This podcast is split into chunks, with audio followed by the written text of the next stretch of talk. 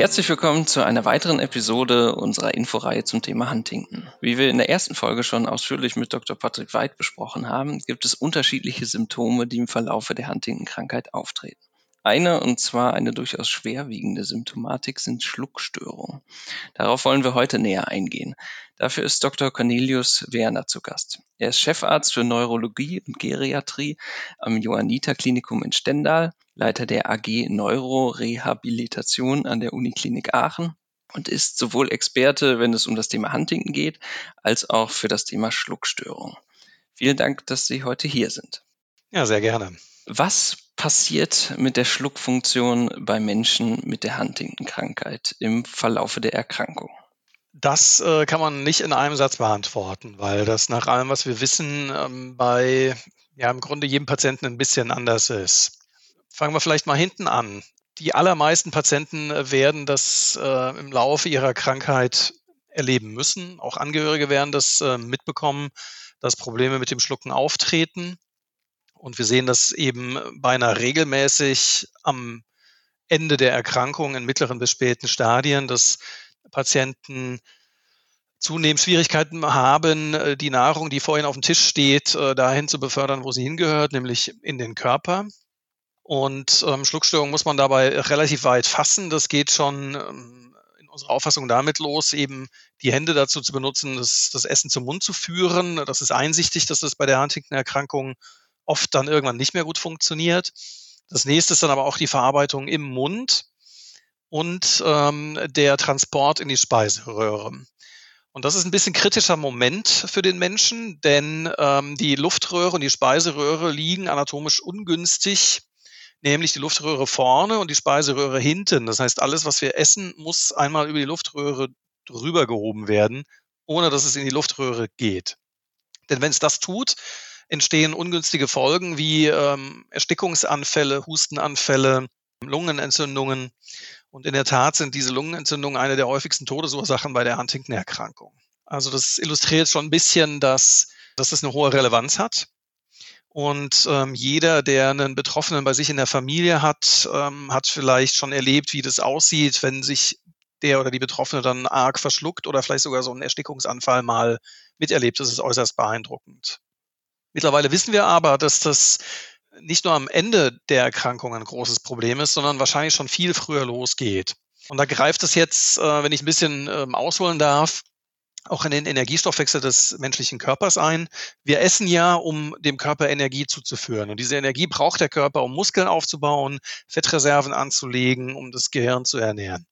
Schon zum Zeitpunkt der Diagnosestellung wiegen Menschen mit Huntington-Erkrankungen weniger als Kontrollen. Und dieser Trend setzt sich fort. Also auch Gewichtsverlust ist ein erhebliches Problem in dieser Erkrankung.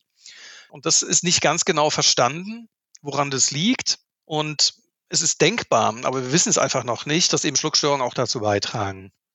Es gibt ähm, ein paar Arbeiten, die versuchen herauszufinden, wann geht's los, wann merken es die Patienten selber ist das zu dem Zeitpunkt schon relevant oder ist es schon vorher relevant und der Patient merkt es noch gar nicht? Und könnte man was am Verlauf der Erkrankung ändern, wenn man was an der Schluckstörung täte? Aber das sind alles im Großen und Ganzen noch unbeantwortete Fragen auf die ich gleich trotzdem nochmal eingehen will. Aber erstmal, ähm, wie kommt es denn zu den Schluckstörungen? Also ist das eher aufgrund der Unkontrollierbarkeit der Bewegung oder einfach oder lassen einfach die Kräfte an der Stelle nach? Ja, ähm, das ist eine, eine spannende Diskussion. Eine naheliegende Überlegung ist ja, dass diese Überbeweglichkeit der Patienten, die wir auch in den Gliedmaßen sehen, dass wir die auch im Mundrachenraum finden. Und in der Tat haben ja viele Patienten auch, wir nennen das buko-orolinguale Hyperkinesien. Also das ist zusammengesetzt aus äh, Buko für die Wange, Oro der Mund, Os Oris und Lingua die Zunge. Und es ist klar, wenn die in Unordnung sind und sich zu viel bewegen, dass dann zumindest mal die, die Phase der Nahrungsvorbereitung in der Mundhöhle, die orale Vorbereitungsphase, dass die gestört sein kann. Wenn man mit dem Endoskop sich den Schluckapparat anschaut während des Schluckens mit einem kleinen Fieberendoskop, dann sieht man, dass viele Patienten auch eine Bewegungsunruhe im Schlund haben. Und ähm, man beobachtet auch, dass äh, diese Überbeweglichkeit auch dazu führt, dass unkoordiniert Nahrungsboli, Nahrungsbestandteile eben nicht dort landen, wo sie landen sollen. Jetzt ist es aber so, dass es keine strenge Korrelation gibt zwischen dem Maß an Überbeweglichkeit am Körper und dem Ausmaß der Schluckstörung. Wir denken schon, dass auch die fühlende Verarbeitung, die Verarbeitung dessen, wie schmeckt das, ähm, habe ich das schon klein genug gekaut, ähm, ist das äh, ist das schon flüssig genug, ist es schon weich genug, wie tief ist das schon in der Kehle, muss ich den Schluckakt schon auslösen oder muss ich noch weiter kauen? Dass auch dieses Betasten und Fühlen und dieses Erkennen von Fremdkörpern im Hals, auch dass auch das gestört ist. Und das erkennen wir an zwei Dingen. Ähm, wir sehen, dass Patienten mit Schluckstörungen sich verschlucken, ohne es zu merken. Also Speisematerial und Speichel geht in die Luftröhre, ohne dass äh, gehustet wird. Also ein gesunder Mensch, der verschluckt sich auch mal, aber der hustet das dann aus den Luftwegen wieder raus. Das fehlt. Also irgendwas muss da mit, dem, mit der Sensorik nicht in Ordnung sein. Und zweite Hinweise kommen daher, dass man in Hirnbildgebungsverfahren gesehen hat, dass ähm, die Schwere der Schluckstörung mit Verlust von grauer Substanz im Gehirn zusammenhängt an Arealen, die vor allen Dingen mit der Körperwahrnehmung und der Sensorik auch zu tun haben. So dass wir wahrscheinlich eine sehr vielschichtige Mischung haben aus Bewegungsstörungen, Störung der sensorischen Wahrnehmung, Störung der Koordination. Welche Rolle spielt die Ernährung bei der Prävention von Schluckstörung? Ähm, das ist ein wichtiger Punkt und momentan einer der wenigen, wo wir auch überhaupt angreifen können. Wir können pharmakologisch Überbeweglichkeit behandeln. Das erleben ja viele Patienten, dass sie Tabletten bekommen, die diese Chorea dämpfen sollen. Und es gibt durchaus die Möglichkeit, auch Überbeweglichkeit im Schlund damit zu beeinflussen. Das hilft aber nicht jedem, im Gegenteil, bei manchem schadet es auch. Und da muss man dafür eben sorgen, dass die Nahrung, die man zu sich nimmt, angepasst ist an das, was beim Schlucken passiert. Ja, also wenn ich mich jetzt an Flüssigen, was eben sehr schnell die Kehle runterstürzt, oft verschlucke, dann hilft vielleicht, wenn ich es etwas dicker halte, wenn ich sowas Nektarartiges zu mir nehme wenn äh, die Gefahr besteht, dass durch übermäßiges Stopfen oder Einatmen während des Essens und Schluckens ähm, das Stück Bratwurst äh, die Luftröhre verstopft, dann muss ich eben dafür sorgen, dass keine groben Stücke in der Nahrung sind, sondern dass die Nahrung eben fein zerkleinert oder sogar passiert wird. Ähm, viele Patienten mit Schluckstörungen, auch mit anderen neurologischen Erkrankungen, kommen eigentlich recht gut mit, mit breiigen Konsistenzen zurecht. Das gilt es aber im Einzelfall auszuprobieren und idealerweise eben auch endoskopisch zu überprüfen. Also nicht jeder profitiert davon, dass man jetzt alles durch den Mixer jagt. Viele brauchen es vielleicht auch gar nicht. Ähm, das ist eine sehr individuelle Angelegenheit. Aber die Art und Weise, wie die Nahrung zubereitet wird, spielt da schon eine Rolle. Das Zweite ist, das ist aber wissenschaftlich deutlich schlechter untersucht, sondern mehr so Lebenserfahrung von Familien und von Therapeuten, dass stark gewürztes Essen, vor allen Dingen scharfes Essen, ähm, dabei hilft, die Wahrnehmung in der Kehle zu steigern. Also stark aromatisierte, scharf gewürzte Speisen ähm, lösen dann doch eher einen Hustenreflex aus, wenn es schief geht, als wenn es so eine milde Substanz ist. Und das Letzte ist vielleicht auch, Getränke mit Kohlensäure ähm, werden auch besser wahrgenommen, auch in der Kehle besser wahrgenommen als solche, die es nicht sind. Jetzt trinkt in Deutschland ohnehin beinahe jeder Mineralwasser, aber in anderen Ländern, in Frankreich, in den Niederlanden, wo man viel stilles Wasser trinkt, könnte das helfen, eben Kongas mit Sprudel zu verabreichen, um, um die Häufigkeit von Verschlucken zu reduzieren. Ist, ist sowas wie Dehydrierung ein Thema? Ja, ähm, unbedingt. Also Dehydratation ist ähm, eine bekannte Folge von Schluckstörungen bei vielen neurologischen Erkrankungen. Ob das spezifisch für die Huntington-Erkrankung eine Rolle spielt, ist schlecht erforscht. Ähm, so in meiner Wahrnehmung ist es eher äh, der Kalorienmangel. Huntington-Patienten haben aus einer Vielzahl von Gründen einen unwahrscheinlich hohen Energiebedarf. Und da spielt die Chorea nur eine kleine oder nur eine teilweise Rolle. Das erklärt also nicht alles. Also Menschen mit einer Huntington-Erkrankung brauchen einerseits mehr Energie als gleich alte und gleich große Gesunde, haben aber gleichzeitig das Problem, dass sie diese Energie nicht in den Körper kriegen. Und ähm, das ist ein Dilemma. Ja, das ist ein großes Dilemma. Und ähm, Flüssigkeit und Hydrierung ist ein Teilaspekt dabei. Reines Wasser, um das nur kurz zu ergänzen, ähm, ist wahrscheinlich, wenn man saubere und gesunde Zähne hat, ähm, gar nicht so schlimm. Das kann die Lunge schon ab. Aber Milch, saure Säfte, ähm, sehr zuckerhaltige Getränke, wenn die in der Lunge landen, sind natürlich ein toller Bakteriennährboden. Ähm, also wer sich oft an Flüssigkeiten verschluckt, sollte vielleicht eher auf sogenannte neutrale Flüssigkeiten ausweichen. Also ungesüßte Tees, Wasser. Jetzt haben Sie schon gesagt, gewürzt äh, und vielleicht äh, Wasser mit Kohlensäure. Was sind noch vielleicht Sachen, wie Angehörige die Betroffenen äh, bei der Bewältigung von Schluckstörungen unterstützen können? Also viele Angehörige machen das oft instinktiv schon richtig. Ähm, äh, sie sehen, was geht und was nicht geht. Also viele Patienten, die äh, zu mir kommen, da sagen die Partner schon, ähm, also Steak machen wir schon lange nicht mehr, ähm, Hackbraten ist dann besser oder es gibt halt Pürees. So. Ähm, was Angehörige wissen sollten, ist in erster Linie, dass sagen wir mal, vieles, was Schluckstörungen angeht, nicht unbedingt schicksalhaft sein muss, sondern dass es Logopäden gibt, ähm, die das behandeln können und ähm, neben der Nahrungsanpassung auch ähm, Übungen durchführen können, die, so denken wir zumindest, teilweise auch Funktionen wiederherstellen kann. Nicht für immer, aber ähm, für eine gewisse Zeit so dass der erste Schritt ist, wenn man denkt, mein Partner, mein äh, Angehöriger ähm, hat damit ein Problem, wäre, ähm, den Hausarzt zu bitten, äh, Logopädie zu verordnen. Das geschieht leider noch viel zu selten. Und da geht es dann nicht ums Sprechen, um die undeutliche Aussprache. Das kann auch ein Thema sein und ist es häufig auch, sondern definitiv ums Schlucken. Und da müsste man dann kurz einmal telefonieren, ob die Praxis, die man im Auge hat, auch ein bisschen mit neurologisch bedingten Schluckstörungen sich auskennt. Das ist das eine. Im Alltag wäre es vor allen Dingen wichtig, wie bei einem kleinen Kind, hätte ich jetzt beinahe gesagt, dafür zu sorgen, dass das Essen in einer ungestörten Atmosphäre abläuft. Also der Fernseher sollte aus sein, es sollte nicht die Zeitung daneben gelesen werden, es sollte ausreichend Zeit zum Essen sein. Menschen mit der Huntington-Erkrankung brauchen länger.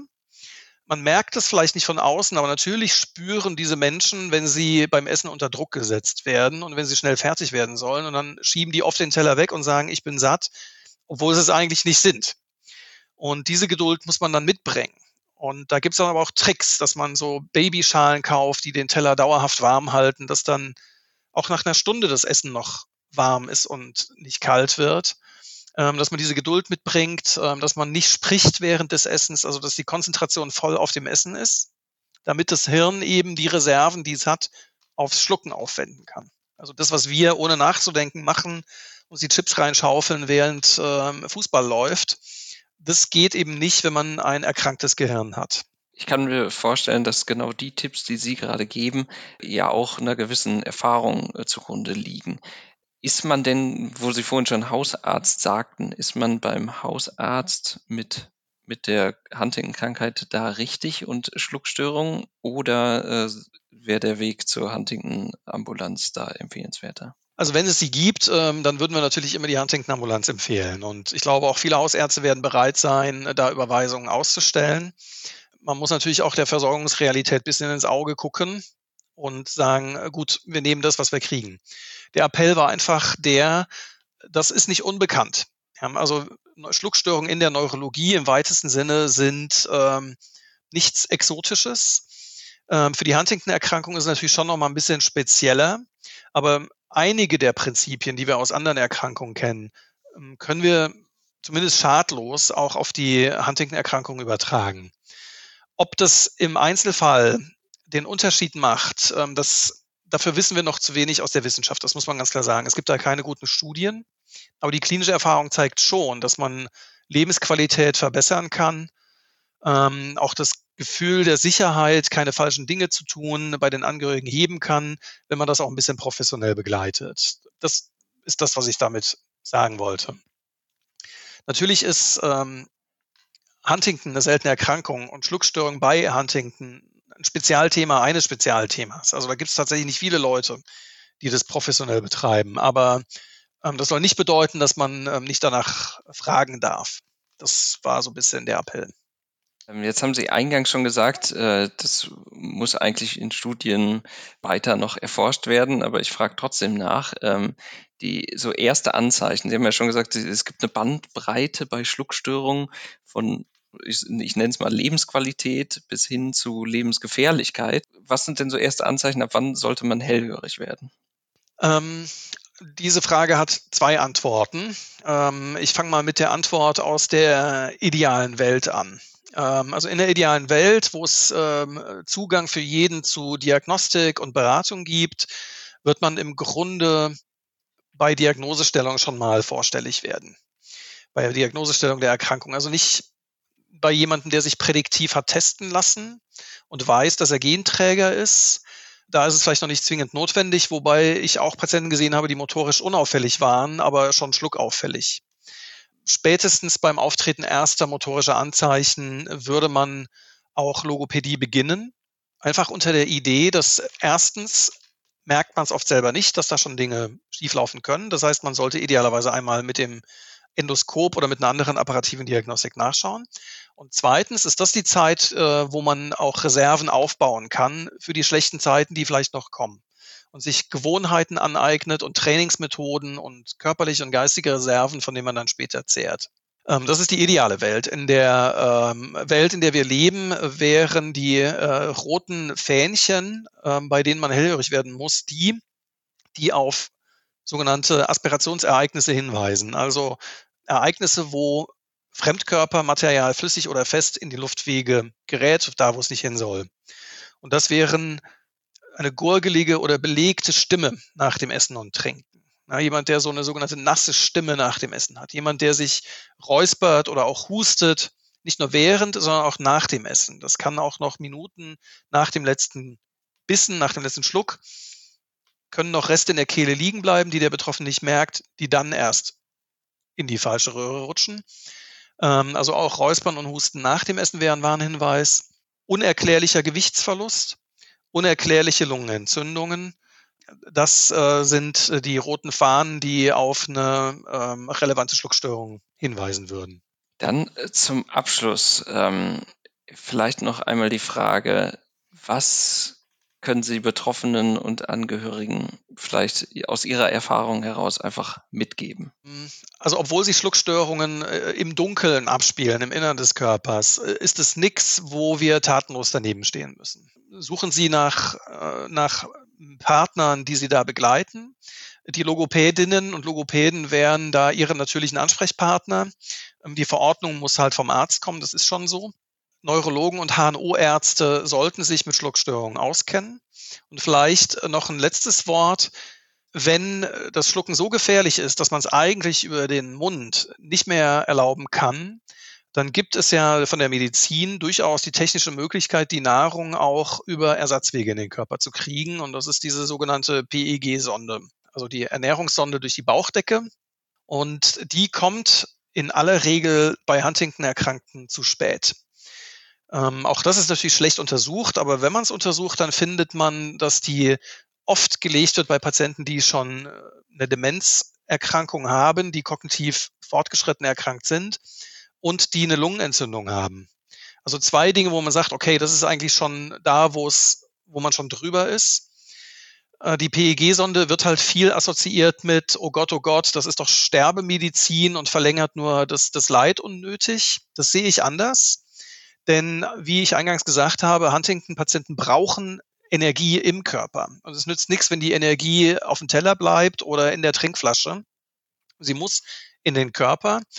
Und wir wissen, dass ein gutes Körpergewicht auch vor schnellem Krankheitsverlauf schützen kann. Und deswegen sollte man da vielleicht lieber früher als später drüber nachdenken. Und das bedeutet ja nicht, dass man das normale Essen komplett aufgeben muss, sondern äh, das kann ja auch dazu dienen, den basalen Kalorienbedarf zu decken und das Genussessen kann dann auch weiter über den Mund stattfinden. Aber der Zeitdruck ist weg, weil man ja schon halbwegs satt ist, bevor die anderen sich überhaupt hinsetzen. Und man äh, ist auch sicher, weil man weiß, Flüssigkeit ist genügend im Körper, Energie ist genügend im Körper und ich esse jetzt einfach, um mit meiner Familie zusammen sein zu können. Und wenn man beschließt, ähm, dass es für einen selber keinen Sinn mehr hat, dann kann man es auch wieder ziehen. Und dann ähm, ist das Thema dann auch vorbei. Das ist, hat auch dann nichts mit Sterbehilfe oder sowas zu tun, sondern dann wird einfach eine Therapie beendet, die keinen Zweck mehr verfolgt, was auch ärztliche Pflicht ist zu tun. Also da muss niemand Angst vor haben. Ähm, ich sage das wissend, dass viele Hausärzte da vielleicht doch ein bisschen Manschetten haben, aber ähm, da wir jetzt ja hier so ein Forum haben, ähm, wäre das mein Appell, ähm, auch keine Angst vor Sonnenernährung zu haben. Lassen Sie sich da beraten und ähm, fangen, fangen Sie es lieber früher an als später, aber es ist eine sehr individuelle Sache, die man eben mit seinen Werten, seiner Vorstellung von Lebensqualität abgleichen muss. Das waren nochmal wirklich sehr hilfreiche und wichtige Hinweise und Tipps. Äh, vielen Dank für das Gespräch, Dr. Cornelius Werner. Sehr gerne. Vielen Dank Ihnen. Diejenigen, die sich mit Schluckstörungen befassen und die darüber mehr wissen wollen, sollten unbedingt in unsere nächste Episode mit reinhören. Dort spreche ich mit Falk Schrath. Er ist Logopäde und gibt nochmal ganz konkrete Hinweise dazu, wie die Logopädie in diesem Fall und bei Sprechstörungen behilflich sein kann. Wenn Sie Fragen und Anmerkungen rund um das Thema Huntington haben, schreiben Sie uns gerne an information.dzni.de. Wir leiten die Anfragen gerne an den jeweiligen Gast weiter oder an eine Huntington-Ambulanz oder nehmen es vielleicht später nochmal in eine Episode mit auf. Vielen Dank fürs Zuhören und bis zur nächsten Folge.